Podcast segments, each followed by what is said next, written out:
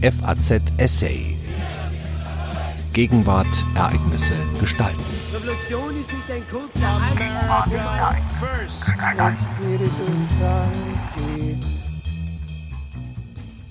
Für ein besseres Deutschland? Zwischen dem Scheitern des Attentats auf Adolf Hitler am 20. Juli 1944 und der Arbeit des Parlamentarischen Rates lagen nicht einmal fünf Jahre. Welche Linien führen vom Widerstand zum Grundgesetz? Ein Essay von Prof. Dr. Christian Waldhoff. Vor wenigen Wochen ist das Grundgesetz für die Bundesrepublik Deutschland 70 Jahre alt geworden. Am 8. Mai 1949 wurde es vom Parlamentarischen Rat in Bonn beschlossen und bis Ende des Monats durch die Volksvertretungen von mehr als zwei Dritteln der beteiligten deutschen Länder angenommen. Zwischen dem Attentat auf Adolf Hitler am 20. Juli 1944 und der Arbeit des Parlamentarischen Rates lagen nur fünf Jahre. Dieses deutlichste Zeichen des Widerstands gegen das nationalsozialistische Unrechtsregime jährt sich in diesen Tagen zum 75. Mal. Die Frage ist daher allzu berechtigt, welche Verbindungslinien es zwischen dem Bonner Grundgesetz und dem Widerstand gibt. Damit soll nicht die Frage nach einer zusätzlichen historisch-politischen Legitimierung der Neugründung der Demokratien mittels des Widerstands aufgeworfen werden. Die Erfolgsgeschichte des Grundgesetzes erübrigt solche ergänzende Legitimitätsstränge weitgehend. Die DDR dagegen konnte oder wollte bis zu ihrem Ende nicht auf die vermeintliche Legitimationszufuhr des antifaschistischen Kampfes verzichten. Die hier verfolgte Fragestellung ist viel konkreter. Waren Männer oder Frauen des Widerstands an der Verfassungsgebung beteiligt? reagiert das Grundgesetz nicht nur auf wirkliche oder vermeintliche Defizite der Weimarer Reichsverfassung und auf die nationalsozialistische Gewaltherrschaft, sondern auch auf die Existenz oder das Handeln des Widerstands gegen das Unrechtsregime? Wurden gar konkrete Verfassungsanliegen oder Pläne der Neukonstituierung aus den verschiedenen Kreisen des Widerstands bei der Formulierung unserer Verfassung berücksichtigt? Es gehört zu den Gewissheiten der jüngsten deutschen Geschichte, dass es dem deutschen Widerstand im Gegensatz zur französischen Resistance und zur italienischen Resistenza versagt blieb, die Staatlichkeit in der Nachkriegszeit direkt mitzugestalten. Eine erste Durchsicht der Namen der Väter und Mütter des Grundgesetzes legt die Vermutung nahe, dass diese mit den verschiedenen Zweigen des deutschen Widerstands gegen Nationalsozialismus kaum in Verbindung standen. Daher waren und sind Widerstand und Grundgesetz weder für die Widerstandsforschung noch für die Historiographie unserer Verfassung ein Thema. Eine andere Beobachtung rät jedoch zur Vorsicht. Der Parlamentarische Rat und seine Mitglieder sind in Deutschland wenig bekannt oder gar populär. Jenseits der eine politische Karriere anschließenden Mitglieder wie Konrad Adenauer, Theodor Heuss, Thomas Dehler Carlo Schmid oder Heinrich von Brentano vermag kaum ein Bürger Namen von Abgeordneten dieses Rates zu benennen oder etwas mit ihnen zu verbinden. Jedoch waren zwei Institutionen der Vor- und Frühphase der Bundesrepublik durchaus von der Opposition gegen den Nationalsozialismus und damit auch vom politischen Widerstand mitgeprägt der Parlamentarische Rat und das 1951 eingerichtete Bundesverfassungsgericht besaßen Stimmungs- und meinungsbildende Mehrheiten aus der Opposition gegen Hitler. Schaut man sich die 65 stimmberechtigten Abgeordneten und die fünf hinzugezogenen Berliner Abgeordneten, zusammen 66 Männer und vier Frauen sowie die Ersatzmitglieder für ausgeschiedene Abgeordnete genauer an, wird das Bild differenzierter. Ein Großteil der Abgeordneten des Parlamentarischen Rates hatte unter dem Nationalsozialismus aus politischen Gründen ihre Stelle verloren oder ihre berufliche Tätigkeit verändern müssen. Die Entlassung Konrad Adenauers als Oberbürgermeister von Köln im Jahr 1933 dürfte einer der prominentesten Fälle dieser Art sein. Soweit ersichtlich war während des Dritten Reiches 22 Abgeordnete des Parlamentarischen Rates inhaftiert. Zehn von ihnen waren ausschließlich oder eine Zeit lang in Konzentrationslagern festgehalten worden. Unter den Verhafteten waren so bedeutende Mitglieder wie der spätere hessische Ministerpräsident Georg August Zinn und der ehemalige Reichstagspräsident Paul Löbe, beide von der SPD. Auch die kommunistischen Abgeordneten des Parlamentarischen Rates waren zeitweise inhaftiert. Sieben Abgeordnete waren nach 1945 aus der Emigration zurückgekehrt, darunter so wichtige Persönlichkeiten wie Ernst Reuter und die beiden späteren Vizepräsidenten des Bundesverfassungsgerichts Rudolf Katz sowie Friedrich Wilhelm Wagner, im Parlamentarischen Rat Vorsitzender des Ausschusses für Kompetenzfragen. Sehr viel geringer wird die Zahl der Abgeordneten, jedoch blickt man auf aktive Widerstandshandlungen und auf Verbindungen zu den maßgeblichen Widerstandsgruppen. Hier sind ohne Anspruch auf Vollständigkeit sechs Personen hervorzuheben, wobei die Frage, ab welchem Verhalten von Widerstand gesprochen werden kann, bewusst vernachlässigt bleibt. Ludwig Bergstresser, Fritz Eberhard, Robert Lehr und Ernst Wirmer sowie die Berliner Abgeordneten Jakob Kaiser und Paul Löbe. Die kommunistischen Abgeordneten Max Reimann und Hugo Paul sowie nach dessen Ausscheiden Heinz Renner waren ebenfalls Widerständler. Im Umfeld des Widerstands gegen den Nationalsozialismus wird auch der im Parlamentarischen Rat sehr einflussreiche Carlo Schmid verortet. In seinen 1979 publizierten Lebenserinnerungen berichtete er, wie er als Kriegsverwaltungsrat in Lille Kontakt zu Helmut von Moltke und Hans Bernd von Heften hatte. Schmid war offensichtlich in manche Widerstandsaktion eingeweiht, ohne selbst aktiv geworden zu sein. Ähnliches gilt für Adenauer. Von Ludwig Bergstresser abgesehen, der mit dem Widerstand verbunden und bald nach 1945 an der Ausarbeitung der hessischen Verfassung beteiligt war, gehörte keines dieser in einem weiteren Sinne Mitglieder des Widerstands zu den Protagonisten des Parlamentarischen Rates, die auf die Formulierung oder auf die politische Durchsetzung des Grundgesetzes maßgeblich Einfluss hatten. Hinsichtlich der Hauptakteure des Parlamentarischen Rates ist demgegenüber auffällig, dass einige nach 1933 Brüche in ihrer beruflichen Laufbahn erlebten. Die beiden maßgeblichen Staatsrechtler behielten zunächst ihren Lehrstuhl, Carlo Schmid, beziehungsweise erhielten ihn nach erfolgter Habilitation, Hermann von Mangold, in der Zeit des Nationalsozialismus. Hermann Höpke-Aschoff wiederum war nach einer Zeit als Privatier in die Rüstungsindustrie gewechselt und hatte dann eine mehr als unrühmliche Rolle bei der vermögensrechtlichen Ausplünderung des besetzten Polen gespielt. Gleichwohl fand er sich auf Listen des Widerstands für die Besetzung von Ämtern wieder. Zusammengefasst der Parlamentarische Rat war in Zusammensetzung wie Selbstverständnis zwar durch die Opposition gegen Hitler geprägt. Der konkrete Widerstand besaß jedoch, wie überhaupt in der Gründungsphase der Bundesrepublik, keine herausgehobene Stellung. Ausdrückliche Bezugnahmen auf Organisations- oder Verfassungsprojekte des Widerstands sind in den Protokollen und Materialien des Parlamentarischen Rates dementsprechend kaum zu finden. Ein allerdings erschütterndes Zeugnis ist die Äußerung Theodor Heuss in der dritten Sitzung des Ausschusses für Grundsatzfragen am 21. September 1948. In einer Diskussion über die Frage, ob ein Widerstandsrecht in die Urfassung des Grundgesetzes aufgenommen werden soll, erwiderte Heuss, nachdem Bergstresser immerhin auf die Erfahrungen der Konzentrationslager hingewiesen hatte, Zitat, ich würde gern darauf, gemeint ist das Widerstandsrecht, verzichten. Ich sehe darin eine Heroisierung der Widerstandsbewegungen. Zitat Ende. Eine interessante Diskussion über die Aufnahme eines Widerstandsrechts in das Grundgesetz, die dann mit Artikel 20 Absatz 4 unter ganz anderen Umständen 1968 in der Notstandsverfassung erfolgte, entspann sich zwischen Angehörigen des Widerstands und anderen Mitgliedern des Rates in der sechsten Sitzung dieses Ausschusses am 5. Oktober 1948. Bergstresser wies auf den Kapp-Putsch von 1920 und die Tatsache hin, dass dessen Protagonisten von Gerichten bestätigte Pensionen erhielten. Daraufhin antwortete der Ausschussvorsitzende von Mangold, Zitat, Ich verstehe diese Gesichtspunkte durchaus. Auf der anderen Seite muss man dann berücksichtigen, dass jeder Querulant dann dauernd vom Widerstandsrecht unter voller Berufung auf die Verfassung sprechen wird.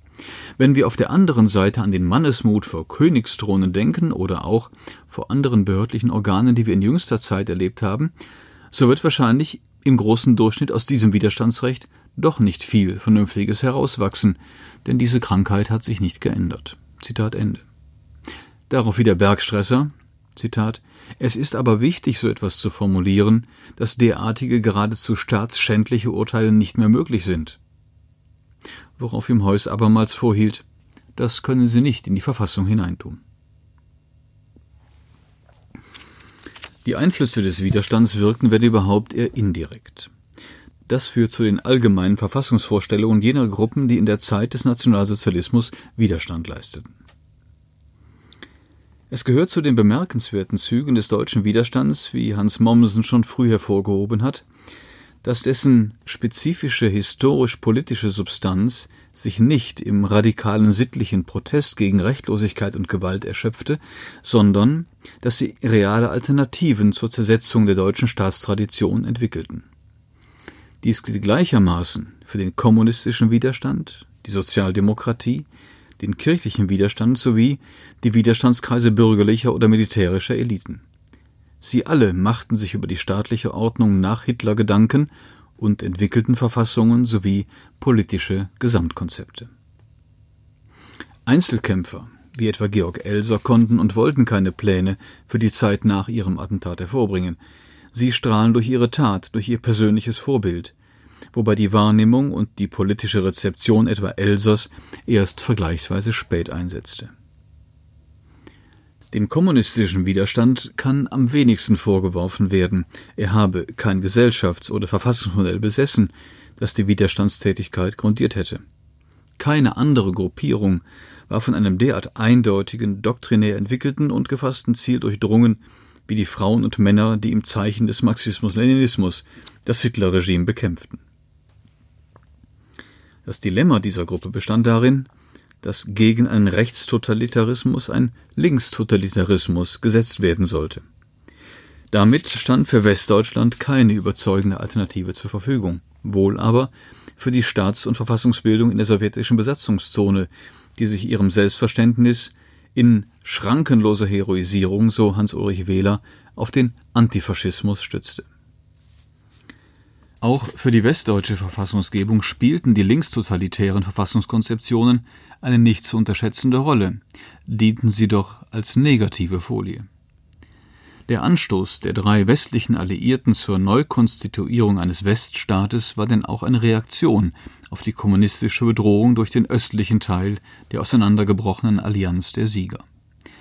Die Vorgaben der Vereinigten Staaten, Großbritanniens und Frankreichs, die den Verfassungsgebungsprozess angestoßen hatten, wiesen mit den Grundentscheidungen für eine parlamentarische Demokratie und für einen Bundesstaat in die gegenteilige Richtung. Die Aus- und Einwirkungen der Ideen des kommunistischen Widerstandes können demnach kaum überschätzt werden, da sie neben dem Widerstandsobjekt, das Dritte Reich, und neben der Weimarer Reichsverfassung eine weitere Negativfolie bei der Erarbeitung des Grundgesetzes bildeten.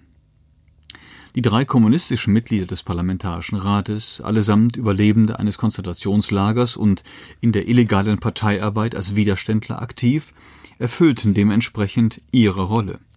Sie, die von manchen informellen Zusammenkünften ausgenommen waren, stimmten am Ende nicht nur gegen das Grundgesetz. Schon in den Sachdiskussionen waren sie die Gegenspieler der Mehrheit. Von ihren Anliegen findet sich im Grundgesetz kaum etwas wieder. Sehr viel schwieriger ist die Bewertung der Verfassungsvorstellungen und des Einflusses des kirchlichen Widerstands. Weder die katholische noch die evangelische Kirche konnten sich 1933 oder 1939 auf demokratische Traditionen berufen. Das Staats- und Sozialmodell der katholischen Soziallehre war ständestaatlich geprägt. Die evangelischen Kirchen hatten nach dem Untergang des Staatskirchentums 1918 noch keine neuen verfassungspolitischen Vorstellungen entwickelt. Verfassungsprojekte des kirchlichen Widerstands waren damit stets die Ansichten einzelner Personen. Diese handelten jedoch zumeist in Gruppen oder Zirkeln. Alfred Delp etwa bei den Kreisauern, Josef Wirmer und Jakob Kaiser im gesellschaftlichen Widerstand, um nur einige zu nennen. Welche gesellschaftlichen Vorstellungen lagen nun den Zukunftsüberlegungen im Widerstand zugrunde? Das Gesellschaftsbild des Widerstands war nicht dasjenige einer egalitären Demokratie. Festgemacht an den negativ konnotierten Begriffen Masse und Vermassung gingen die Verschwörer des 20. Juli bei zahlreichen Unterschieden im Einzelnen, von einem organischen politischen Körper aus, in dem nicht pluralistisch Interessen ausgefochten, sondern jenseits aller sozialen und ideologischen Gegensätze gemeinschaftlich konfliktfrei agiert und regiert werden sollte. Dieses Gesellschaftsbild war nicht bloß restaurativ. Es ging sogar hinter die Weimarer Zeit zurück und knüpfte an den Stand der Staats- und Gesellschaftsdiskussion zu Beginn des 19. Jahrhunderts an. Von einer christlichen oder konservativen Warte aus, die durch starke zivilisationskritische Elemente geprägt war, galt der Individualismus als Grundübel schlechthin. In den Vorstellungen des Kreisauer Kreises etwa sollte der Gegensatz von Individuum und Gesellschaft in der Kategorie der Person aufgehoben werden. Dazu wurden Nationalsozialismus und Bolschewismus gleichgesetzt und als kollektivierte Steigerungen von Vermassung angesehen. Hinzu traten sozialromantische Konzeptionen, die an Subsidiaritätsvorstellungen anknüpften. Den Widerständlern schwebte eine auf kleinen agrarischen Einheiten ruhende Staats- und Gesellschaftsform vor, die sich von unten nach oben aufbaute. Im Hintergrund wirkten romantische Volksvorstellungen eines Landlebens unter Ablehnung des technisch-industriellen Fortschritts. In politischer Hinsicht sollte der Gegensatz von Staat und Gesellschaft, der das deutsche verfassungsrechtliche Denken bis 1918 bestimmt hatte und schon in der Weimarer Epoche die Annahme des parlamentarisch-demokratischen Systems erschwert hatte, durch überwölbende Gemeinschaftsvorstellungen überwunden werden, ohne dass es dadurch zu totalitären Zumutungen kommen sollte. Das Führungsproblem war nach den Plänen entweder technokratisch, dem Gebot der Sachlichkeit entsprechend, oder moralisch charakterlich zu lösen. Im Hinblick auf Führungsaufgaben spielten in Teilen des Widerstands Sendung und Bewusstsein der Oberschicht eine nicht unerhebliche Rolle. Demgegenüber gingen die gesellschaftspolitischen Vorstellungen der Kreisauer von der Erkenntnis aus, dass die Führungsschicht angesichts Hitlers gerade vollkommen versagt habe. An die Stelle wohlerworbener Rechte sollte nun eine offene Elite treten, die sich aufgrund geistiger, ja globaler, nicht jedoch sozialer Meriten bilden müsste. Säkularisierung und eine mit Individualismus gleichgesetzte Aufklärung führten in den Vorstellungen etwa des Kreisauer Kreises zu einer religiösen Rückbesinnung, bei der ein einheitliches, vormodernes Weltbild den Hintergrund bildete. Insgesamt muss jedoch festgestellt werden, dass die institutionelle Umsetzung derartiger an das sozial-utopische heranreichender Gedanken Stückwerk blieb. Apolitische Vermächtnisse des deutschen Idealismus und der Jugendbewegung konnten wohl in der abgeschiedenen Welt der Verschwörer weiterleben, aber nicht in der Realität. Demgegenüber erscheinen die Gedanken der Kreisauer über eine Einbettung Deutschlands in europäische Zusammenhänge als weiterführend und anschlussfähig. Bei der Staatsvorstellung wiederum standen hochetatistischen Modellen des Kreises um Johannes Popitz und Ulrich von Hassel staatsauflösende, die lutherische und hegelsche Staatsvergötterung überwindende Konzeptionen in Kreisau gegenüber. Wie sahen die Verfassungspläne konkret aus? Am Beginn standen die Pläne der Widerständler um Hans Oster und Friedrich Werner von der Schulenburg. Sie sannen auf eine Restauration der Monarchie und dachten an eine Verbindung von völkisch-nationalen Zielsetzungen mit einem preußischen Sozialismus. Nach den Überlegungen dieser Männer aus der Abteilung Abwehr sowie von Hassels sollten durchaus Staatselemente der nationalsozialistischen Herrschaft wie die Idee einer formierten Gesellschaft übernommen werden, zumindest für eine Übergangszeit. Von Volkssouveränität war nicht die Rede, allenfalls von Mitarbeit des Volkes. Daher wurde auch der Vorschlag Karl Gördelers rundweg abgelehnt, das Volk über die Verfassungsform abstimmen zu lassen. Die Verfassungsvorstellungen Ulrich von Hassels und Johannes Popitz aus dem Jahr 1940 suchten, Elemente des Selbstverwaltungskonzeptes des Freiherrn vom Stein mit einer technokratisch-elitären Herrschaftsform zu verbinden. Sie dachten nicht an eine konstitutionelle Monarchie wie etwa in England, sondern eine Art hochautoritäre, durch rechtsstaatliche Zusicherungen versüßte Diktatur, einen Führerstaat ohne Hitler, eine Militärdiktatur im Stil der Illusionen von 1934.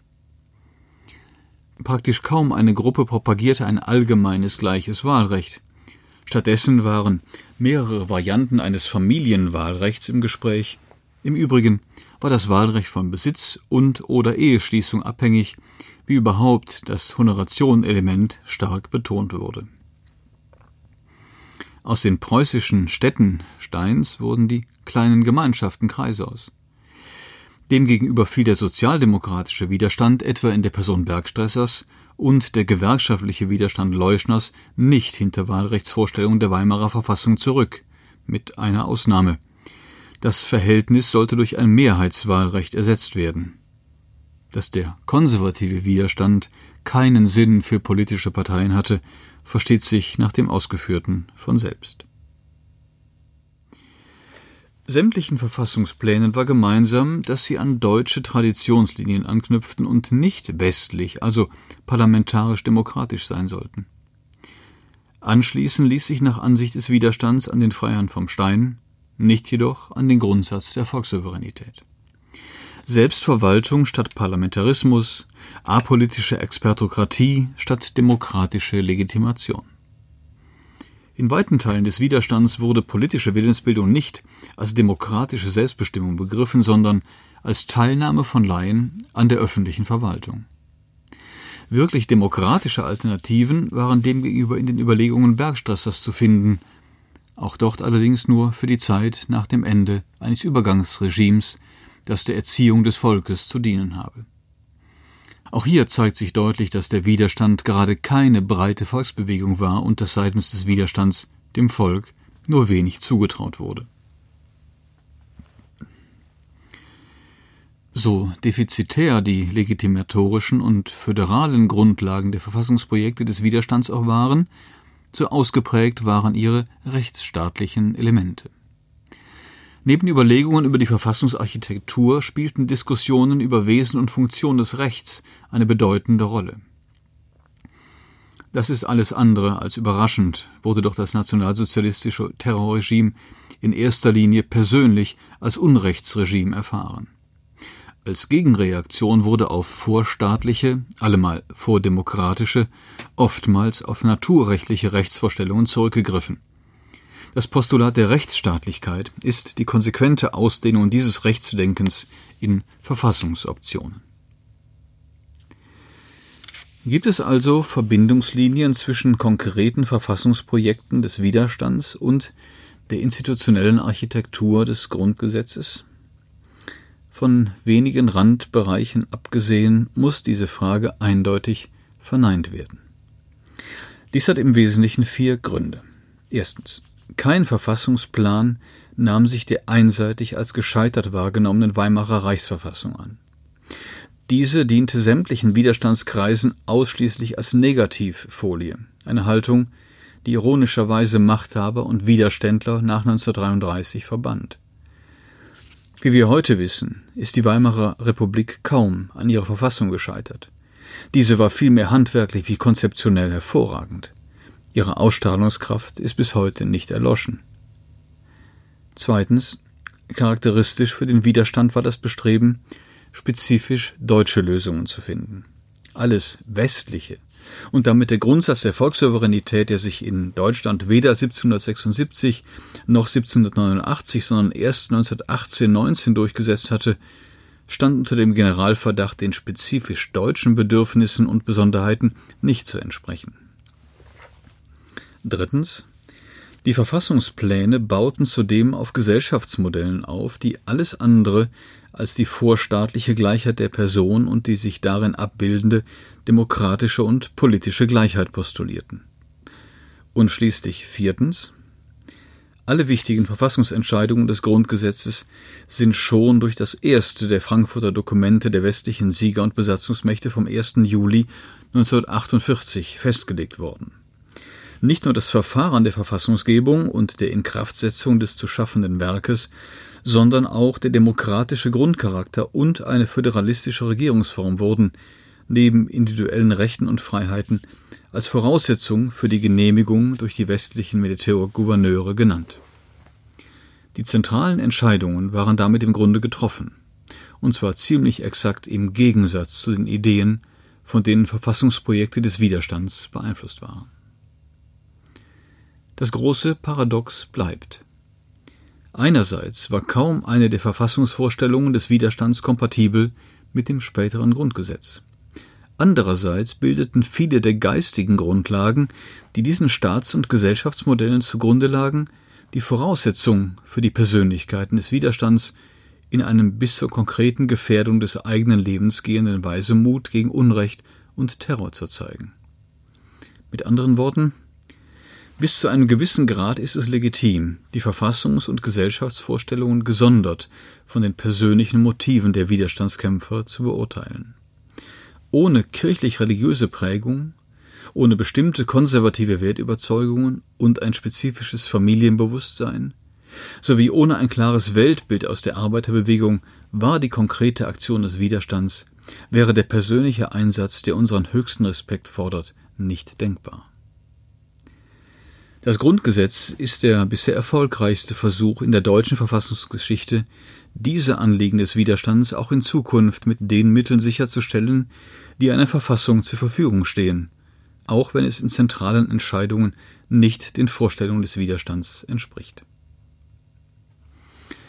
Sie hörten einen Essay von Professor Christian Waldhoff. Er lehrt öffentliches Recht an der Humboldt-Universität zu Berlin. Am Mikrofon verabschiedet sich Ihr Daniel Deckers. FAZ Essay. Ereignisse gestalten.